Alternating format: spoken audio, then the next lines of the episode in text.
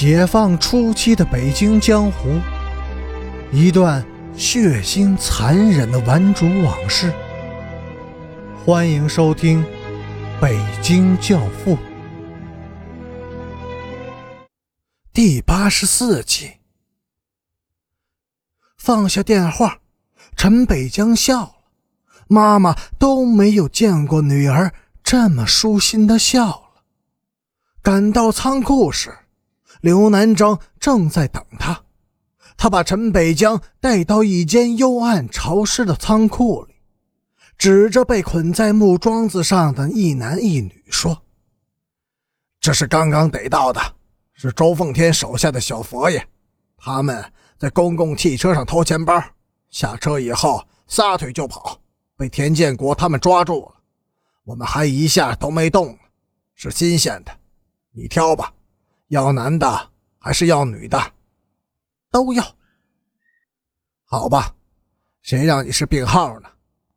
刘南征大方地说，带着人便走出了仓库。两个小时以后，当陈北江走出阴暗的仓房，又回到蓝天白云之下时，他在内心里感到有一种从未体验过的舒畅。那个佛爷就是周奉天，皮带沉着有力，精准地抽击着他们全身的各个部位，使他发出撕心裂肺般的哀嚎。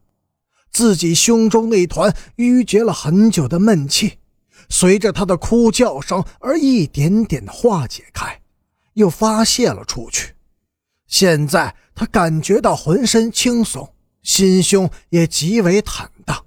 宽广，在那个圈子的身上，他又恢复了自己是统治者的自信。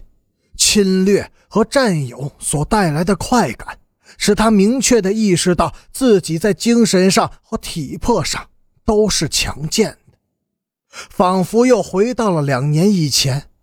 那时，整个世界和全部历史都被自己踩在了脚下。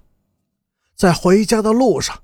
陈北江发现，街上所有的人似乎都在朝他笑，尽管都是一种令人不舒服的献媚式的笑，他也回之一笑，那是一种领导者宽容大度的笑。如果他后来没有见到周奉天的那份杰作，如果他立刻就动身去湖北军营，也许他的病就会从这一天起。被彻底的根除了，但是那条病根究竟是从哪一天起种植到了他的心里呢？吃过晚饭，陈北江要出去散步，阿姨刚要想拦住他，却被他狠狠地推开了。他先是在大院里面各处转了转，又走出了大院，打算围着院墙走一圈。环绕着院墙有一条清静的砖石便道，陈北江曾用步子精准地测量过，便道里圈整整是五公里，沿着里圈走一圈正好用一个小时，走外圈用时要稍微长一些。今天，陈北江感到精力十分的充沛，所以他是沿着便道的外圈走。